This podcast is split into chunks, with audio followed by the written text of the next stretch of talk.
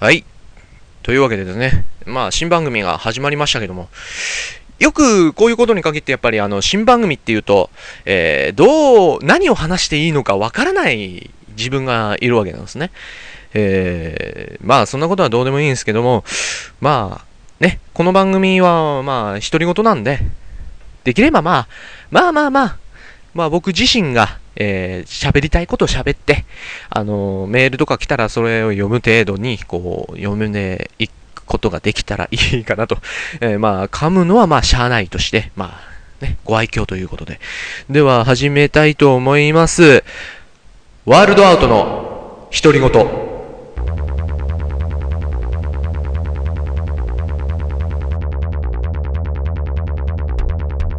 はい、えー、ということで始まりました、えー、ワールドアウトの独り言。この番組はですね、えー、っとですね、私、ワールドアウトが気になったことをただひたすら独り言のように喋り続けるという、えー、つぶやき系ラジオです。えー、というわけで私がワールドアウトと申します。えー、っと、ポッドキャストを初めて、え、配信するので、えー、そこのところ優しい感じでやっていただければと思います。えー、っとですね、まあ、この番組はですね、えー、っと、基本あの5分か10分ぐらいの小話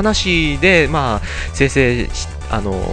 まあ、なんつうんだ、まとまりでできてますんで、もしよかったらね、まあ、まあ、長くてもね、5分か10分、まあ、もう下手すれば、まあ、30分になるかもしれませんけど、まあ、1本それで消えてしまう可能性もあると思うんですけども、まあ、なるべく、まあ、そういう形のスタンスを、えー、取らせていただきたいと思います。えっと、それとですね、まあ、僕自身なんですけども、まあ、不定期で、えーと、できれば各週、まあ、慣れてきたら各週でなんですけども、えー、月の2、3回、えー、不定期ではあるんですけども、配信を、えーと、予定しております。えー、というのの、えーと、ちょっとそこに関しては2、3回、まあ、いけるかどうか、えー、まあ、ちょっと皆さんの週1はちょっとね、さすがに僕自身きついので、まあ、ネタに、えっ、ー、と、ネタが多分つきそうな感じがしたので、まあ、そんな感じで、えー、撮らせていただきます。ということでね、まあ、こんな感じで、えー、やっていきたいと思いますんで、えワールドアウトの、えー、独り言、えー、ぜひ最後までお付き合いいただければと思っております。よろしくお願いいたします。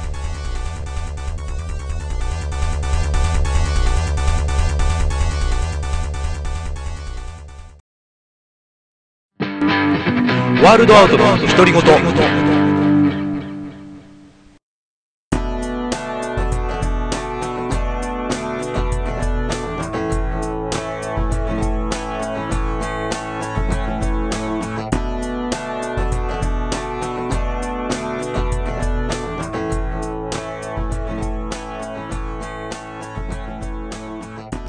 はい、えー、改めまして、どうも、ワールドアウトでございます。えー、ポッドキャストを、聞いてる方は、多分、もしかしたら、初めましての方が多いかもしれません。えー、そうですね。一応、まあ、初めましてという形を取らせていただきます。えー、初めまして、ワールドアウトでございます。えー、私なんですけど、もともとあの、ニコ動とか、あの、YouTube とかニコ生とかで、えー、配信とかの動画をアップしてたんですけども、まあ、なんていうか、きっかけはですね、あの、とあるそのニコ動時代のあの知人がですね、えー、ポッドキャストをやってたんですけど、それを聞いてて、やっぱ、ポッドキャストがやりたくなったなということで、えー、そういう形で、まあ僕もちょっとできるんだったらやってみたいなということで、えー、ポッドキャストを、えー、手出してみたという形なんですね。えー、じゃあちょっと軽く自己紹介から、えー、していきたいと思います。私の名前はワールドアウト。えーと、趣味は、えー、音楽とか映画とかアニメとかゲームとかそういうのですね。あと海外ドラマとか見るのが好きですね。多分この番組は主にそれで構成される可能性があると思います。はい。あとですね、えっ、ー、と、苦手なものは何かっていうと、やっぱあのー、んまあ、びっくりすることはまあ好きじゃないですね。あと、なんか、最近はなん、高所恐怖症になりつつあるみたいな感じです。はい。えっ、ー、と、なん、なんも取っ払えない、なりつつあるでいいか。まあ、好きな食べ物は、まあ、生姜とか、えっ、と、うまいもんですけど、特に生姜とか、あと、カレー、うどんとか、ハンバーガーとか、えー、そういうのが好きですね。嫌いな食べ物は、えっ、ー、と、らっきょう、えー、とかですね。えー、そんなやつですね。はい。えー、あと、あれですね。ヤーコンが嫌いです。はい。ヤーコンね、なんで嫌いかっていうとね、甘いんですよね。根菜のくせに甘いっていうね。えー、さつまいもだったらまだ受け入れられないんですけど、食べた時びっくりしちゃったんですね。あの、すごくあの、不快な気持ちになってしまいまして、ヤコン好きな人は申し訳ないけど、あの、俺はヤコン苦手なんで、はい。ということで、えー、こんな感じでやっておきたいと思いますけども、まあ、この番組、ワールドアウトの独り言なんで、基本僕一人で、まあ、ずっと喋っているっていうをやってるんですけど、なぜこんなことをやってたかっていうと、あの、昔あの、ラジオをやってたんですよね。あの、それはあの、ルイト君っていう、まあ、僕のあの高校時代のお友達がいたんですけど、あ、いるんですけどね、いたっていうとなんか 友達辞めたみたいになっちゃってるんですけど、いるんですけど、彼が、あの、彼と一応、あの、ラジオをやってるんですけど、あの、会わない時の方が最近多くなってしまったんで、あの、滞りが出ちゃったんですね。で、結局それを解消するためにやっぱり一人でその和力をつけなくちゃいけないということで、これはあのある意味僕としての訓練として、あのこの番組を、えー、やるきっかけになったっていう感じなんですね。えー、なので、あのちょっと語彙力があんま足らないんですけど、まあ、こんな感じでね、あの皆さんに続けたいけたらいいなと思っております。あと、まあ、ジングルとか、えっと、エンディングテーマとか、あの、オープニング等は、えー、私自身があの作曲している曲で、えー、一応構成している予定ではございます。もし、あの、できたらその都度発表していきたいと思っております。一応、あの、僕、あの、バンド、元バンドメンバー、あの、バンドやってましたし、えー、なんつうんだでしょうね。あの、バンドやってたんですけども、あの、僕ギター下手くそで、ギターやってるんですけど、ギター下手くそで、あの、自然消滅しちゃったっていうね なんかそんな感じでずっとやってたりしてたんですけどね。まあ、なんていうか、まあ、デスクトップミュージックってあるじゃないですか。DTM ってやつ。それを使って、あの、使作ってたりとかしてるので、えっ、ー、と、もしよかったら最後まで、あの、ちょっとあの、いいなって思ってたら、あの、いただければと思っております。まあ、なんていうの？あの、いい曲がで一つでもねで皆さんがあのこのジングルいいなあのこのループ音源いいなみたいな感じであの聞いていただければ僕としてもすごくすごくすごく助かります。もう励みになるから。まあなんていうかそんな感じで、えー、やっていけたらなと思います。一応あのこの番組はあとえー、っとなんていうの？あのおそ松さん方式で、あの、1話で、おそ松さんってアニメあるじゃないですか。おそ松さんのアニメって、あの、場合によってはあの結構1話1話の中に何個も小話が入ってるじゃないですか。あのスタンスでちょっとやっていきたいと思いますんで、えー、もうそろそろ5分前なので、一旦ここで切っていきたいと思います。ということで、えー、一旦切っておきます。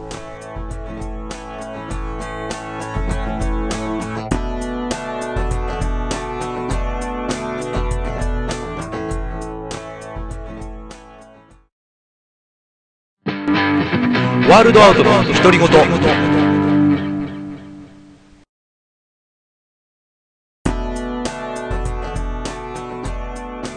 なんかでもつい最近若干気になることが何個かあってあのロックバンドの話をしようかなと思って。まあ音楽好きなんでまあいかんせん僕ギターやってますし、まあ、あのボーカルもやってますから一応はね、えー、そんな感じで、えー、やってるんですけども。えっ、ー、とまあなんていうかえー、若干気になるバンドの話をしなきゃいけないんですよね。あの、二つほどあるんですけど、えー、まず一つが、えー、ザゼンボイズですね。あの、僕、私があの大好きなロックバンドの一つで、ザゼンボイズが、あの、昨年なんですけど、あの、メンバーの2代目ベースの、えー、吉田一郎さんがあの脱退しまして、昨年末で。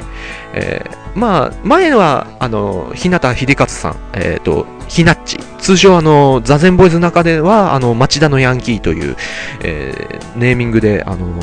とやってたんですけど、な脱退した後にその吉田一郎さんが入ってきて、で吉田一郎さんがあのずっと、まあ、4と、えっ、と、座禅4とあのストーリーズっていう傑作アルバムを、まあ、生み出すわけなんですね。で、その後はやっぱりあのソロ活動で吉田一郎アンタッチャブル、えー、ワールドって言ったっけかな。不可食世界っていうね、えー、すごいいい名盤のね、アン、えっと、アパンダというアルバムを出して、えー、それでまあ結局、まあ、脱体という形を取らせていただいたという風なんですけど、次な、次のベーシストが決まるまでやっぱりザゼンボイス動かないんだろうなって思ってたので、早く見つかるといいなっていうことが一つ。まあ結構ね、個人的な意見なんですけどね。まあ、あともう一つはそのザゼンボーイズが実は結成する前、今のメンバーではなかったんですよね。ザゼンボーイズの前の、あ、ザゼンボーイズは一回結成はしてたんですけど、なんか、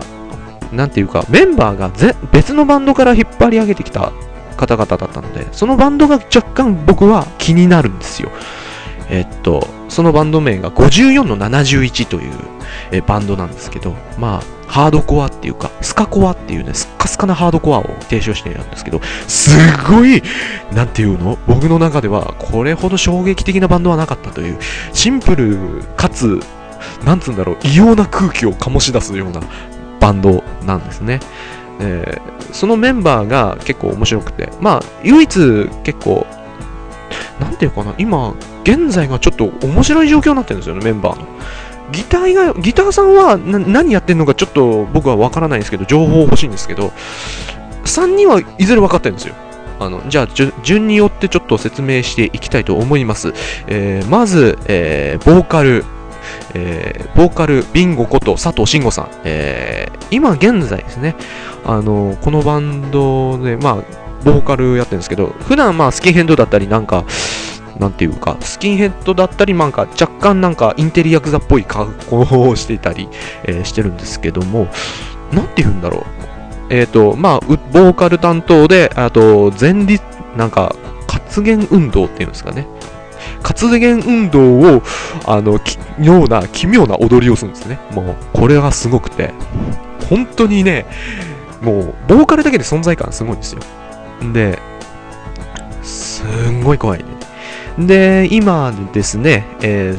今こう、まあ、それは、今彼は、彼らはどうなってんのかっていうのは若干、あの、後で説明するんですけども、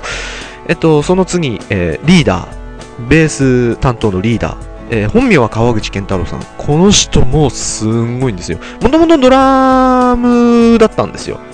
で、えー、もとも、ともとドラムだったんですけど、後ろ下手に立つことっていうか、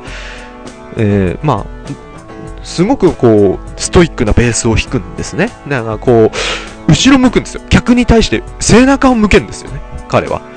本当に、しかも、フレットレスのベースなんですよ。フレットって、あの、ギターとかのベースとかにはフレットっていうものがあって、まあ、楽器優れてない人が、なんですけど、あの、ここの、あの、なんつうんですかね、フレットっていう、まあ、仕切りみたいなものがあるんですよね。それを押すと、あこういう音が出るんだっていうのがあるんですけど、もともとベースとかってフレットレスなんですよね。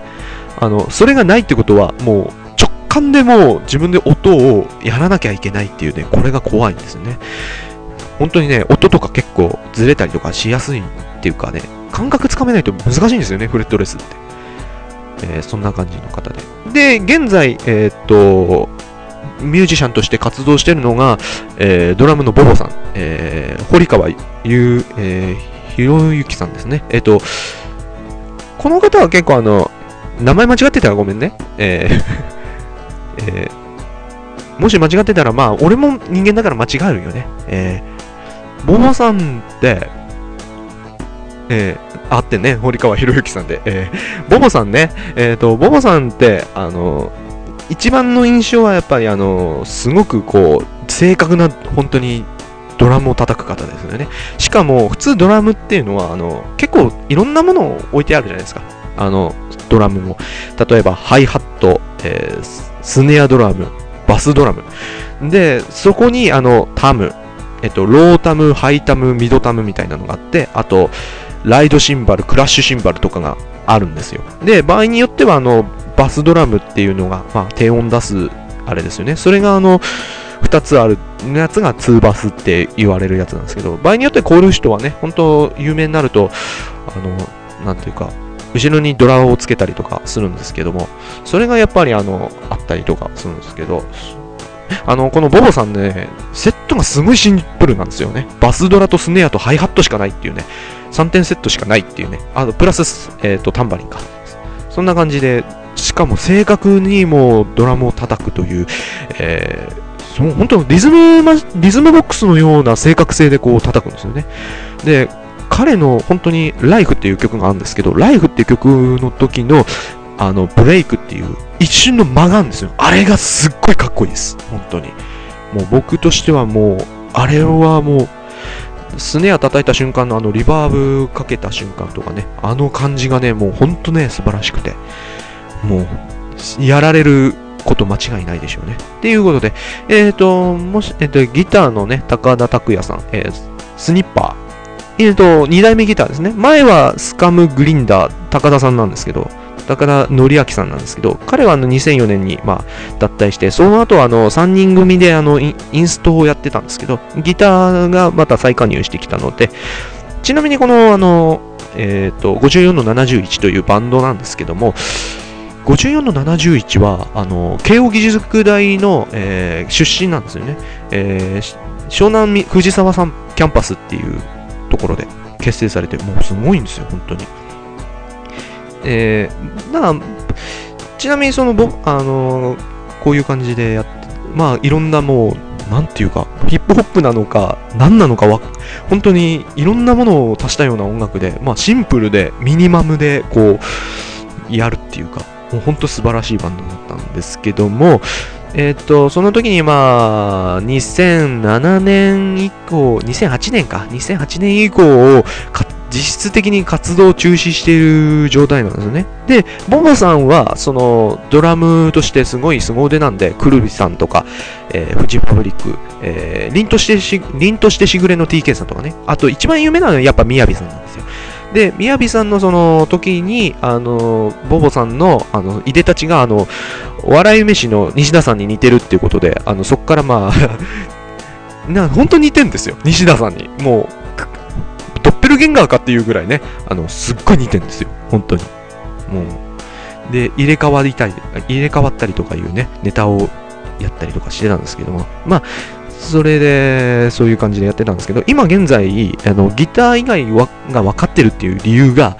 あるんですけども、その、さっき言ってた、まあ、ギター以外はっていう、その、ドラムのその、ボボさんは、まあ、サポートとして活躍してる中、えー、ビンゴさん、えボーカルのビンゴさんに関しては、あの、実はあの、バイスジャパンを、えー、なんていうか、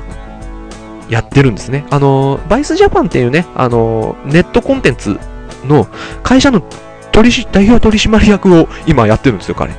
あの、YouTube とかでね、見れるんですけど、えっ、ー、と、そんで、あの、リーダーも実はその、バイスジャパンの編集長を務めてるんですね。ウェブメディア誌の。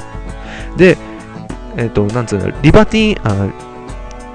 なんだっけ、リベルタン・デューンっていうファッション雑誌の、えー、副編もやっているというね、多方面で活躍してるんですけど、まあ、ちょっとね、このリーダーの、リーダーね、あの、川口さんなんですけど、川口さんが実はあの、あの、バンドアパートっていう、えー、ロックバンドの、えー、ベースのね、原さんとちょっと仲がいいので、それでちょっとあの、一緒にあの映像出て、あの、バイスジャパンの映像出てたりするんですけど、それはまあちょっとあの、まあ後日っていうことで、あの、どういう動画かっていうのはね、ちょっとあの、調べていただければと。もしかしたらこれ話してボツになる可能性があるのかもしれませんけどね。まあ、ということで、えー、気になるバンドということで、えー、バンド、えー、54の71、ザゼンボーイズ。ザゼンボーイズはね、あの話したかったんですけど、若干今日は54の71にちょっとスポットを置いて、えやってみたえっと、ちょっと語ってみたんですけど、まあ、俺、お前にわかだろって言われても、まあ、それは認めます。仕方ないもん。情報がないから。うん。勉強、まあ、伸びしろをね、ちょっと、伸びしろがあると思っていただければね、俺的に。まあ、そんな感じで。ということで、一旦刻んでいきます。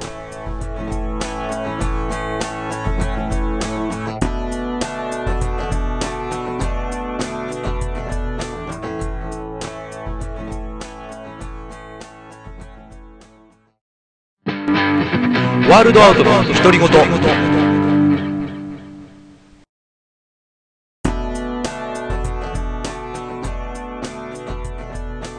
はい、ということでね、えー、ジングル、えー、鳴らしてみました。ということでですね、まあ、なんていうか、まあもう4月入って、えー、いるんですけども、この4月なんですよ。もう、やっぱね、最近の出来事って言ったら、やっぱ、あのー、先月のね、まあ3月31日のめちゃイケ最終回ですよね。やっぱ、あれに関しては一番僕はもう感慨深いっていうかね、ちょっと悔しさもあって、まあ最近はやっぱりあの、フジテレビより日テレの構成の方が強くなっちゃったんで、まあ日テレの方ばっか見てしまったっていう反省はあったんですよ。でも若干気にはなってたんですよね、めちゃイケは。あの、家族が結構ね、日テレの方を見てたんで、最近は。昔は結構ね、あの、めちゃイケの方は見てたんですよ、子供の頃は。もう本当、6歳の時かなかな。ずっとやってますからね、あの番組。6、7歳の時ぐらいですね、本当に。まあ、もともとそのめちゃイケを見てた時に、あのー、すげえなんか、荒ぶってる番組だなっていう印象はあったんですよね。まあ、例えば、まあ、僕が子供の頃、すんごい流行ったのは、あの、7人のしりとり侍ですよ。あの、伝説のね、あの、コンプライアントと戦いまくって、結果的、あの、ちょっとあの、いじめを助長するという理由で、あの、亡くなったっていう企画だったんですけどね。え、ー、と、それがなくなって、あの、一応あの、数取り団に変わるっていう感じだったんですけど、その時にあの、まあ、ウレタン戦の、あの、なんつうの、刀ですよね。あの、チャンバラ用の刀で、あの、ボコボコにするっていうね、描写があまりにも、あれだっていうことだったので、あの不適切っていうか、助長する原因にもなるんじゃないかとね、大人はそう言ってたんですけどね。まあ、確かにね、まあ、コンプラってね、なんていうか、そういう感じだったのかもしれないですけどね。でも、なんかだんだんだんだんなんか、テレビってだんだんだんだんなんか視聴者の目が超えてきたっていうかね、そんな感じしちゃってね、結局あの、ダメになっちゃったっていう、テレビのバラエティってなんか教養の要素が含まれるバラエティの方が多くなってしまったっていうかね、まあそれも若干ね、頭空っぽにして見れるテレビって必要だと思うんだよね。うん。そんな感じなんですよね。俺のバラエティっていうのはそうでしたし、まああと、うちピーとかそうでしたよ。内村プロデュースもね、なんか本当にね、現場の空気がよく、なおかつ面白くみたいな。あの、深川亮さんの立ち位置の素晴らしさですよね。あの、いじられ役としての。で、末っ子キャラを遺憾なく存分に発揮するっていうね、奇跡の番組だったんですけど。まあ、あれもね、僕としてはまあ、青春のあれだったなという部分はあり、なんていうかね、でも、結構あの、めちゃイケとかに話を戻しますけど、あの、めちゃイケの中でやっぱり印象深かった回っていうのが何個かあるんですよ、僕の中で。やっぱ一番は、うーんと、あれかな、一番っていうか、結構たくさんあるんで、絞れないんですけど、最初にパッて思い浮かんだのは、めちゃイケバトルロワイヤルなんだよね。で、これが確かあの、前述のあの、しりとり侍が終わった後、翌週か翌々週ぐらいかで、あの、パロディをやるっていうね。しかも、めちゃイケらしい攻め方だったんだよね。あの、純レギュのエガちゃんが、あの、たけしさんの真似で、みんなには今回殺し合いをしてもらいますって言ってね、あの、原作のシーン通りに、あの、ヤベッチが反抗し、あの、馬の糞を浴びせられるという 過酷なね、笑わせ合いをやるっていうね。まあ、これに関しては、あの、武田真治さんとか、加藤さん、あの、間違えた、えっ、ー、と、スタリノさんね、サリナさんと、あの、ひな形さんは一応 VTR 出演ということでね、あの、映画でいうところの宮村優子さんのポジションに出ていただいたりとか、えっ、ー、と、そのパロディがやってたんですけど、その時にあの、まあみんなで笑わし合いをして、最終的にあの、まあね、死闘を繰り広げ、まあ、グッチョン対、まあ、浜口さん対あの岡村さんとの戦いは、まあ、世紀に残る凡戦って言われてるんですけど、まあ、浜口さんが自爆するというオチで終わったんですけど、あの後、確か結構、えー、と、最後に残ったのが、あの、山本さんと、えー、エガちゃんだったんだね。で、最終的に、あの、腹、腹毛を食べるという山本さんの荒技で、あの、エガちゃん負けたんですよ。で、結局、あの、山さんが勝ったということで、えっ、と、エガちゃんは、えー、馬の糞まみれに、馬糞まみれに、えー、なってしまうというね、えー、素晴らしいオチができたっていうかな。あともう一つは、まあ、お、えっ、ー、と、大久保さんが、まあ、なんつうんだろう、一番最初の新レギュラーだったんだよね。それが入るきっかけになったのが、あの、なんだっけ、岡田一少年の事件簿だったんだよね。で、岡田一少年の事件簿っていう割には、実はあの、なんつうんだろう、えっと、犯人は、あの、黒服じゃなくて、あの、黒い影みたいな感じじゃなく、あの、コナンとか似てるか、あんな感じじゃなくて、なぜかスクリームのお面をかぶって、あの、みんなを襲わせるという、ネタだったんだけど、その時にやっぱり、なんつうんだろう。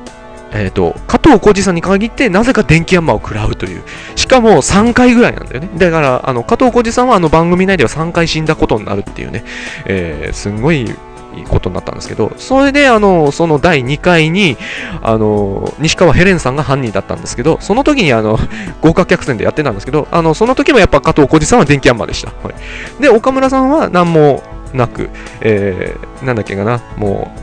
あと、大久保さんはぬか漬けの中に、あの、ぬかだるの中に詰め込まれたりね、あの、顔だけちょっと浮き出て、お大久保さん何やってんのみたいな感じでこう、なってたりとか。で、最終的にあの、やべっちがクルーズ、あの、クルーズ船だったんですけど、そこからあの、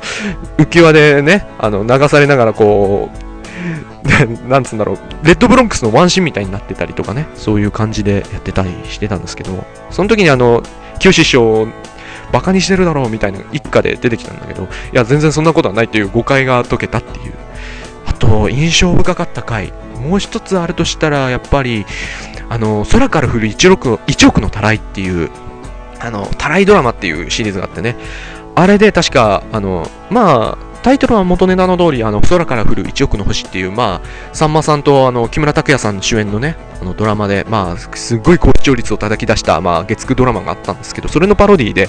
岡村さんが、あの、キムタクで、あの、メインヒロインの方を三浦さんでやったんですよ。で、その時に、あの、ガチでキスをして、あの、クレームが殺到したっていう印象あったんですよ。それで、その後、確か岡村さんが、あの、キムタク、その時のキムタクさんの格好をして、あの、1時間ぐらいかな、あの、そういうコントをやったっていうねあ、誰とでもキスをするというコントをやってた記憶があるんだよね。そういう、いや、でも、子供の頃からずっとね、やっぱ見てた番組がこう終わるっていうのは、やっぱりなんか、赤面の重さっていうかね、なんか、やっぱあれなんですよね。出会いって、付き合いが長いほ長ければ長いほど終わってみると悲しいもんで、情がやっぱそこ、その時間の分だけ流れるんだよね。やっぱそれがやっぱり一番僕の中ではちょっと、えー、なんていうか、やっぱ痛感しましたよね。あの、家族の葬式と一緒ですよね。なんか、亡くなって、なんか、ずっといたから、急にいなくなると実感が湧かないんですよね。不思議と、最初は。で、徐々に徐々にやっぱり時間が経つと、やっぱり、身に染みていくん。ですよ、こういうのが。なん。か怖いよね、こういうのっていうのね。そん。な感じで、まあ、僕にとってまあ、お笑い番組の中では、めちゃイケと、まあ、内村プロデュース、売りなりとかね、あと、今やってるグリグルナイか、グルナイによって、まあ、うん。なん。と、うっちゃん。なん。ちゃん。と、ナインティナインによって、えー僕は、あのなん。か、生きてきたん。だなっていうのをね、実感したということで、一旦ここで切ったいと思います。一旦、切るっていうか、刻むだね。間違えた間違えた。ということで、一旦刻みたいと思います。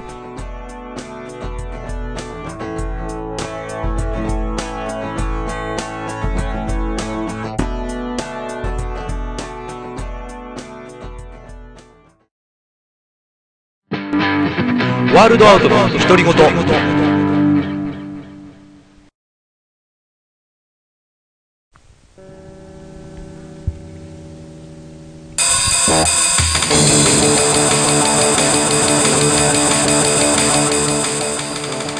はい、ということで、えーワールドアウトの独り言はエンディングのお時間になってしまいました。ということでですね、えーもうね、早いもんでですね、まあ、もともとまあ、一人語りをしようということだったんですけども、もともとあの、ニコ生だとね、あの、えっ、と、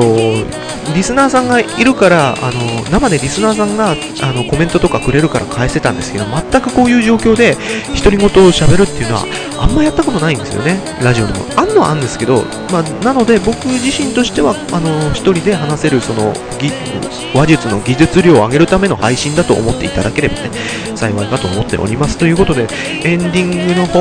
なんですけども、まあ、あともう一つ補足で、あの、54の71といえば、やっぱ一番有名なのはライフと、あと、それ以上に有名なのは、ビヨンドなんですね。ビヨンドっていうね、曲はね、ほんとね、脱力系っていうかね、プロモシュールで面白いので、ぜひ見ていただければと思っております。ということでですね、エンディングテーマ、エンディングはですね、私が大学時代に作りました、えーレッドルームという、えーまあ、名前変えてね、本当は全然別の名前だったんですけど、まあ、結局あの披露することもなく、えー封印されてた曲でお別れしたいと思います。ということで、レッドルームの、えーライオットラブ、で、え、お別れです。ということで、えー、皆さんまたお会いいたしましょう。あ、そうそうそう。その前に、お別れする前に伝えていかなきゃならないことがありましたね。えー、ということで、この番組ではですね、ワールドアートの独り言、えーご,、えーと、ご質問やご感想等のメールを募集しております。メールアドレスはワールドオンザビーチ、ハイフォンはつけないでね、えっ、ー、と、アットマーク Yahoo .co.jp まで、えー、 Twitter、Twitter もやっております。 Twitter の方はですね、えー、ワールド、ワーヒトという単語で、えー、えー、と、ハッシュタグをつけていただければ助かります。はい、ということでですね、ボッキャス、えー、第1回ワールドアウトの独り言でした。いやー、でもやっぱね、録音減ったよね。はい、ということで、えー、ワールドアウト、レッドルームの、えー、ライオットラブでお別れです。それでは皆さんまたお会いいたしましょう。さようなら。